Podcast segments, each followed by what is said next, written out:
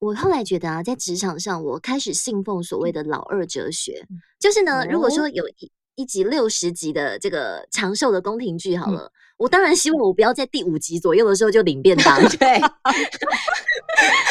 我希望 我至少可以活到五十五到五十八、六十集左右，你就是要跟皇后斗到最后的那。真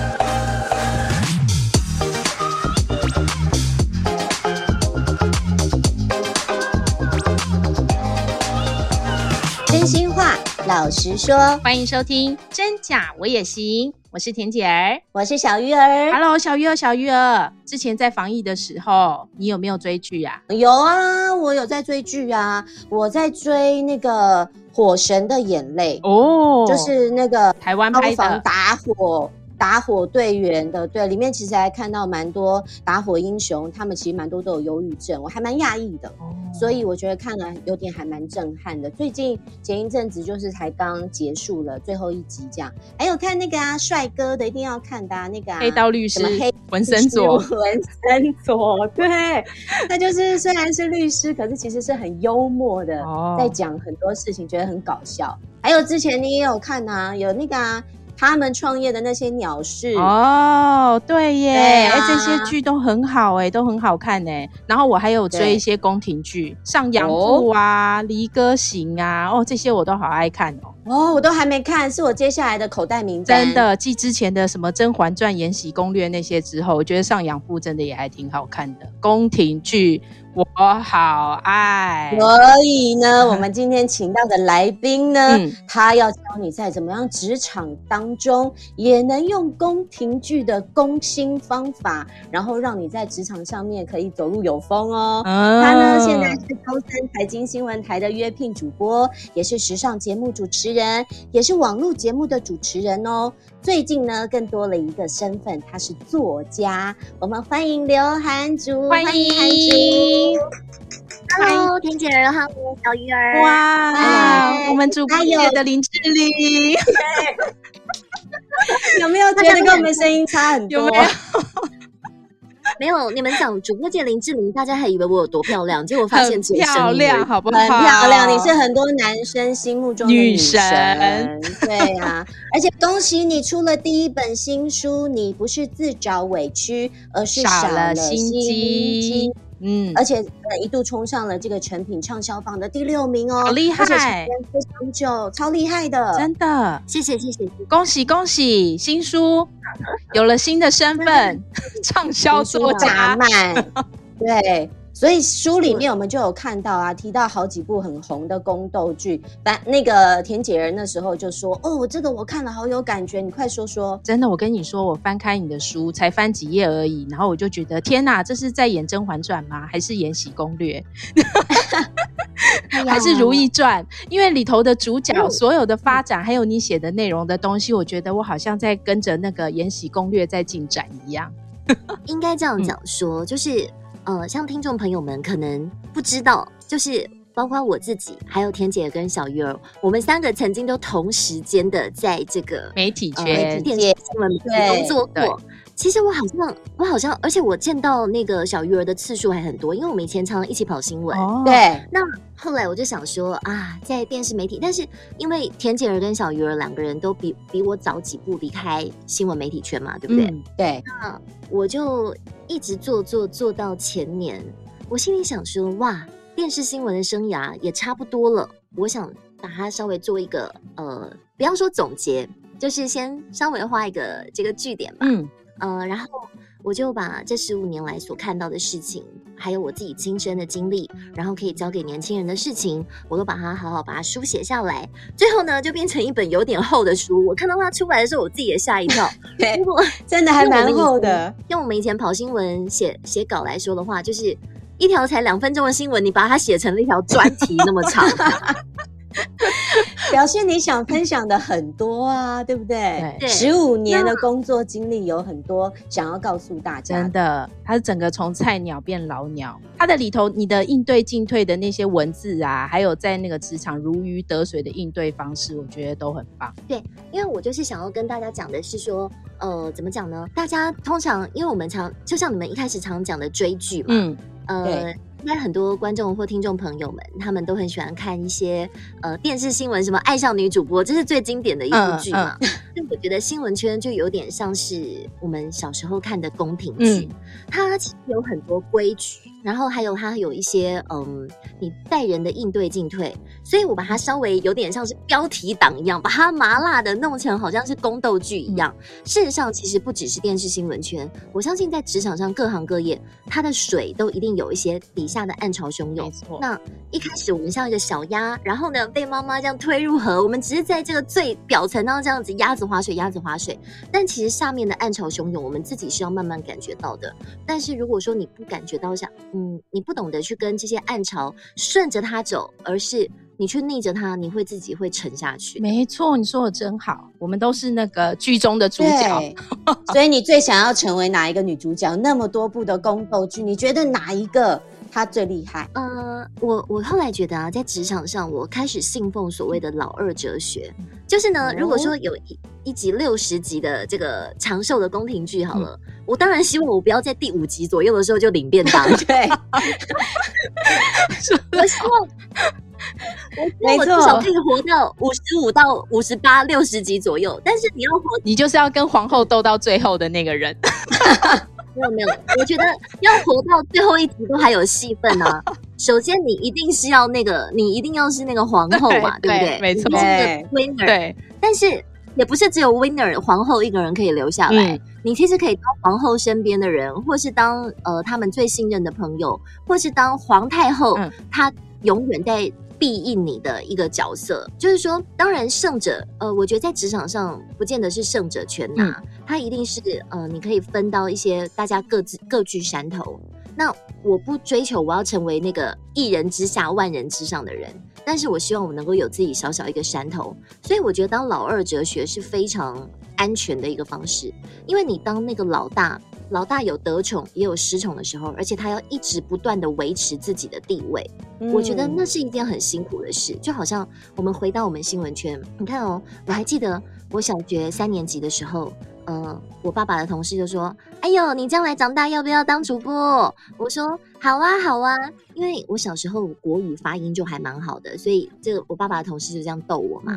然后我还记得我那时候，我爸爸同事跟我说：“好，那你就是下一个张雅琴，要不要？”嗯、我那时候，那我哪有在看新闻呢、啊？嗯、我根本就不知道张雅琴是谁。但是你看哦，等我进了新闻圈。雅琴姐就是我们的前辈，对。但我现在半只脚离开新闻圈了，雅琴姐还坚持在自己的岗位上，嗯、所以我觉得像雅琴姐这种 survivor，就是这种胜者，是非常非常罕见，也非常非常少数的。那我认为他一天二十四小时啊，大概会有。至少十八小时都要投身在这个领域上，所以他要维持一个顶尖的地位，他要付出的是大家想不到的那些努力，而且已经内化到他的生活。嗯，那呃，我觉得能够做到这种程度，那当然也很好。但是一般人在职场上，其实你想想看，怎么去做一个老二哲学，就是活得很好，然后也不要扛到那么大的压力。那当然要当那个 top 顶尖 top one，那你要有一些。非常人能够忍受的事情，你要有很强的纪律。哎，没错，你在职场上的金智慧，其实大家可以学学。我们其实翻了书啊，发现你几个金句其实有打动我们的心窝。我们来问问看你为什么会有这样的想法，好不好？第一个，我们有的疑问就是，你说了，现在取暖的小圈圈是未来的绊脚石。这个其实，在很多人在职场上面，大家都会因为哦，我跟你比较好，或你跟他比较好，或大家会聚成一个小圈圈，大家各自取暖，是大家最容易碰到的一个问题。你快快告诉大家，这个是有什么问题，暗藏什么问题在里面？对呀、啊，对。我这样讲好了，就是呃，大家在职场上的时候都很担心会被孤立嘛，所以进公司的第一件事情就是说，啊，我要跟你好，我要跟谁好，我要跟谁好，希望能够归归纳到一个小圈圈里头。嗯、但是其实呢，呃，换位思考，我自己观察的是，当长官在看呃一个办公室里有 A 小圈圈、B 小圈圈、C 小圈圈的时候，其实呢对长官来说是很头痛的。嗯，那讲好了，假设你今天在 A 小圈圈里。那你被定义成 A 小圈圈的人马，后来平常能够打听到的都会只有 A 小圈圈的消息，因为 B 跟 C 他们会提防你，他们会觉得说有什么消息被你知道之后，整个 A 都会知道，所以你在办公室得到的资讯都会是很片面的。你只会知道 A 这个小圈圈里面的事情，嗯、但是呃一些呃别人在做什么，大家可能都会对你不会那么老实说。嗯、好，那也没关系。如果你觉得说没关系，我就是西瓜味那边，我就是要派戏，我就是要人马。那当今天有一个升职的机会的时候，假设哦那个长官选了 A 圈圈的某人，那今天还有第二个升职机会的话。你觉得还会是这个 A 圈圈的你吗？嗯，不会，一定不是。嗯，因为长官站在一个制衡的立场，他一定会两个机会，一个给 A，另外一个就会给 B 或 C。嗯，所以你今天在 A 圈圈里头，如果你没有被提拔到，那这样子你下一个升职机会就会很遥远。对，那同时你这个 A 圈圈里面的那个被升职的人呢、啊？他就已经不在这个圈圈里头了，他也会心里想说：那我要怎么样来对待我这个 A 圈圈的人，嗯，对吧？嗯，那如果还在把你们当成妈吉一样，他就很难去管你们。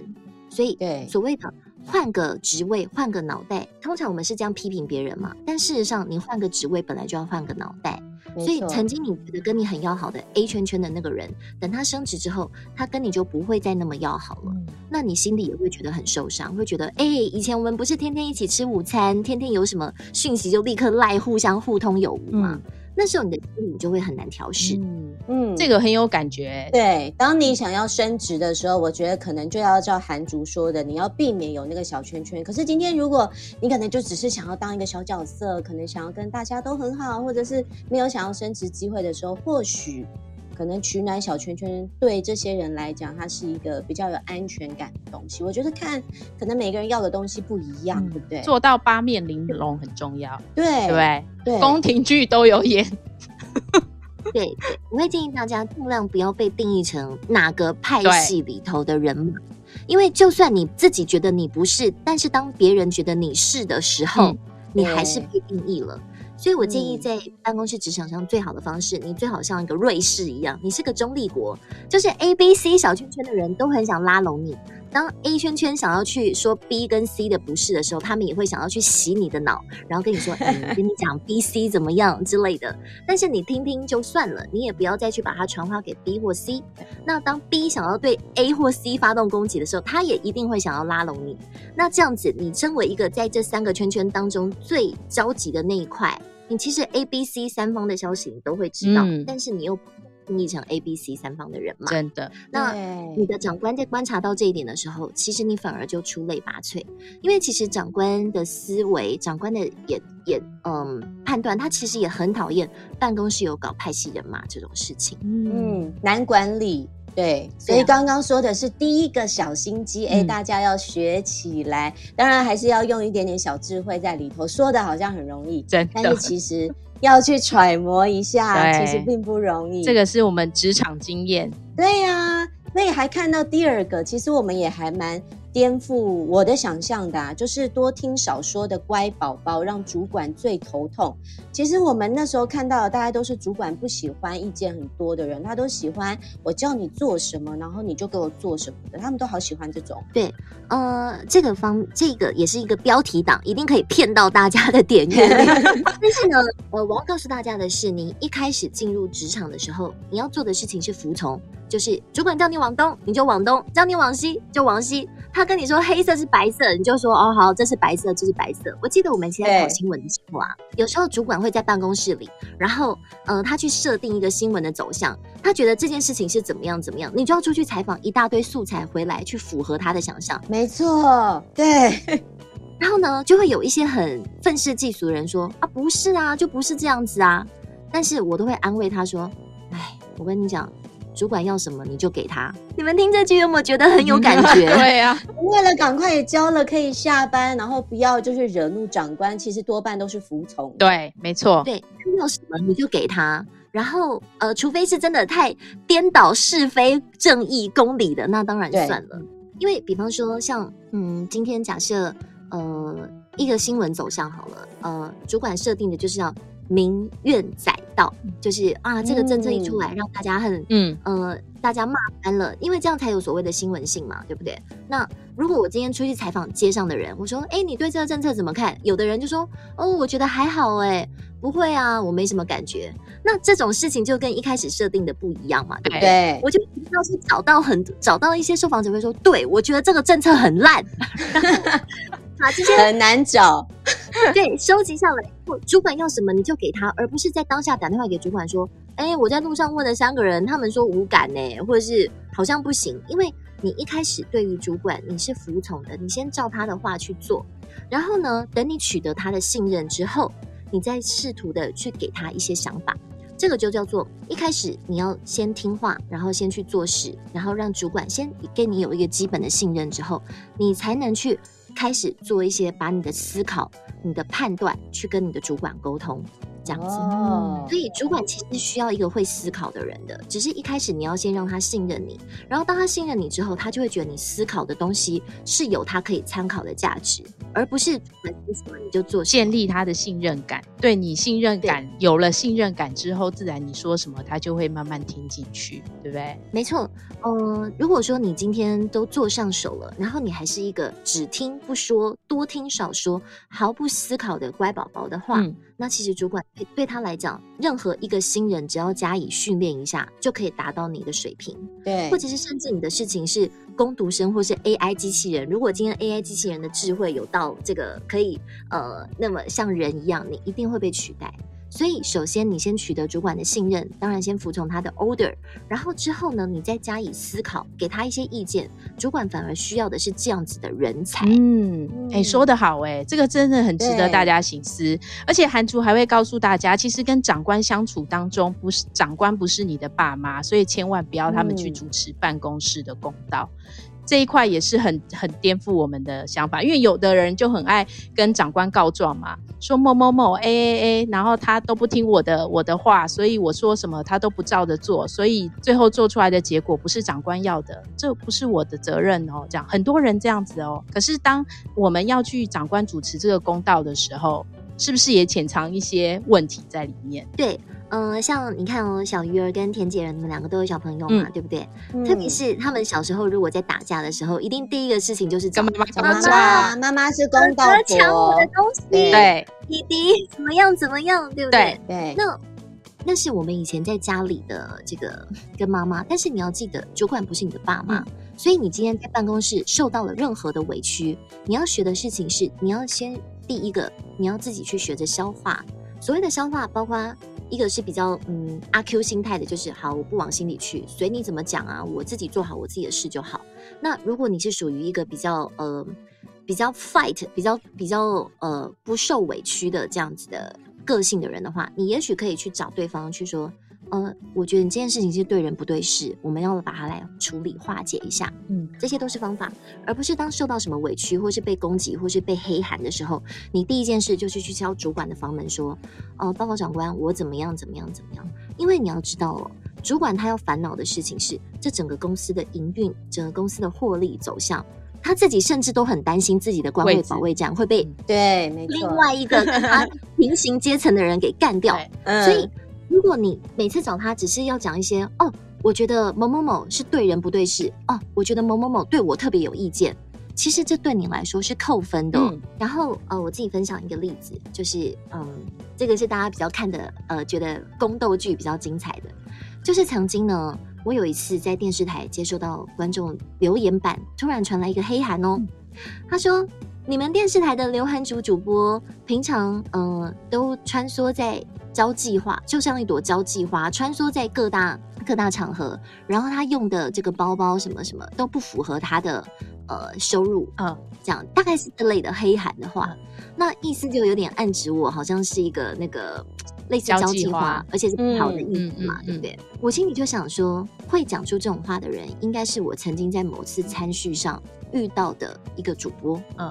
那你得罪他？我自己我自己的判我自己的判断是这样。哦、那我就去跟长官报告，我说，长官，我有收到呃，我们电视台留言板有这样子一个东西，他这样子等于是呃泼我脏水。嗯、那我觉得，我觉得是田姐儿写的，我觉得是田姐儿。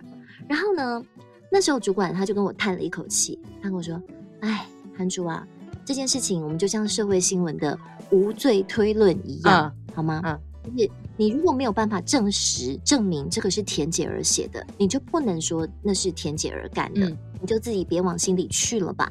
嗯、那我当然觉得很愤怒嘛，因为我如果我今天我在参加各个参序，是因为那是我的线路，我本来就要去顾，嗯，对吧？嗯。但是你们可能却把它曲解成说啊，我是去找小开来认识或什么这些比较那种比较负面的话，嗯，嗯。然后还有我今天。穿的用的东西，是因为我是跑时尚线的人，所以有时候厂商会送我一些公关品，或者是他们在办特卖会的时候，嗯、你有第一手资讯，没进去选。这个其实是媒体的一个，这个没错，这个有，这个是有的，是对对啊，对。我还记得很多特卖会啊，嗯，真的，比方说。呃，五月一号，呃，六月一号开始好了。其实五月三十一号通常都是先给媒体挑。对，这个我可以，这个我可以站站在韩竹这边我们都有去过，对，是不是？这 我们都了解。然后像你看哦，导演以前是跑娱乐线的，然后比方说蔡依林跟周杰伦的演唱会的票再难买，怎么？对，我们都有，我们都会先拿到公关，刘德华这种票我们都有，而且坐很前面。可以讲这么多吗？在这里可以讲这么多吗？那是以前啦，现在因为就是这样，现在状态比较不好，可能就没有这样子。真的没有很前面，在中间。反正重点就是，我真的，我曾经有一次，我手上拿的一个名牌包包啊，嗯、是我用三折的价钱就买到哦，合理合理。我其实我我自己有很多小委屈，但是当我后来回想我这件事情啊。我在我长官的心中的印象是扣分的，因为第一，我拿着这个东西去找人家，所以长官原本还不知道我有这样的行，就是这这这么多麻麻烦烦的行为，然后我反而还让他知道了，说，哎，人家是这样说我的。那一般人长官的判断也会觉得，哎，无风不起浪，为什么人家会这么说你呢？是不是你多多少少也有这样子的那个？因为我等于是自己去自揭疮疤给我的长官看，而且还让长官觉得我很孩子气，居然去说，我觉得这件事情就是田姐儿写的？所以我才会跟呃读者朋友们建议说，呃，当你受了什么委屈，你不要第一件事情就是冲进主管办公室要他们主持公道，嗯、因为帮你解决这些小屁事，不是他的呃不是他的工作范围，这件事情在他的 priority 在太后面太后面太后面了。所以呢，嗯，所以大家要选择要把他们默默记在小本子上，记在小本子上，快教大家，快点！你要回回去的方式不是找长官来压他，嗯、而是你要好好的记在心里，嗯、想说好这件事情，我认为是你干的，那你甚至可以去暗示他一下说，说我已经知道这件事情是你写的，看看他的反应。嗯那反正不管如何，他也不会在你的面前承认嘛，对，对不对？如果在你面前承认，就开撕啦，对不对？我怎么脑袋很有画面？开打，我怎么觉得开打拉头发的感觉？对，但是呃，你就把它记在心里，然后你同样的，你去，你尽量去做好你自己的事情。因为哦，我跟你举个例，嗯、今天郭台铭是不可能跟路边的街友跟他争执的，因为层次是不一样的。嗯，所以今天如果路边的街友说：“我觉得郭台铭为富不仁，太烂了。他怎么样怎么样？郭台，你觉得郭台铭会在乎这个人对他的不会通缉吗？会不会吧？对不对？嗯、所以你要做的事情是，你要默默的记在你的小本子，记在你的心里。然后呢，告诉自己，我要继续往上爬。然后等我的层次跟他不一样之后，他也只能在我的后面废。嗯，但是丝毫都动摇不了我。所以我觉得职场上是这样子的，就你是来职场上做事，那。呃，你自己的能力才是第一优先。无论如何，别人怎么踩你，如果今天有人要嫉妒你，那代表你还有被嫉妒的价值，代表你已经开始有在火红了。那你继续往你自己的路发展，尽量不要管一些旁边的流言蜚语。嗯、那除非太不正、太不公正的事情，太不是事实的事情，你可以把它抓出来，而且同时你要有证据，才能够呃一直呃才能够。把它驳倒，但是如果一些什么捕风捉影啊，怎么样怎么样的事情，你就算了，你就继续把自己的事情做好，把你自己的地位提升，这才是最后你要在职场上生存下来的王道。真的，你仔细想想哦，以我们这一行，我们刚才举例到雅青姐，你觉得她这一路受来，这一路走来受到的攻击，会会少吗？不少哦，绝对比我们多，真的。还有网友的攻击，流言蜚语，真的对。但是呢，那都不影响他自己，呃，去锻炼自己，然后坚持自己道路的决心。这个就是成功者的特质，真的。这个就像我们之前很常听到的一句话：嗯、现在你看不起我，以后我要让你高攀不起。这是大家对，对不对？一个心理的信念，一个金句，要默默大家记在心里。对，其实我觉得韩珠今天分享了很多职场的小心机，有没有？但这小心机，也许在年轻人听来，他可能觉得他没有办法理解。他觉得哇，你们怎么怎么心机这么多？可是对于我们这些可能在职场已经打滚十五、二十年或是二十五年的人来讲，我们都觉得韩竹说的其实很有道理。没错，真的，这都是他的经验累积。对呀、啊，所以呢，如果听到现在你喜欢我们的真假我也行的话，可以用以下三种方式支持我们哦。第一是帮我们按下关注或是订阅，给我们五颗星还有留言。第二，在你所属的社团还有群组。FB 或是 Line 帮我们大力分享出去。第三，可以加入我们的 FB 粉丝专业跟追踪 IG，并留言给我们鼓励哟。真的，你看我们今天真的听得非常精彩，而且下一集更精彩，你知道吗？韩竹要教你离职如何离得精彩，回过头让你没有敌人，这个才是高招。我们先今天先谢谢韩竹的分享，我们也期待下一集哦。谢谢大家的收听，谢谢，谢谢，大家，拜拜，拜拜。拜拜。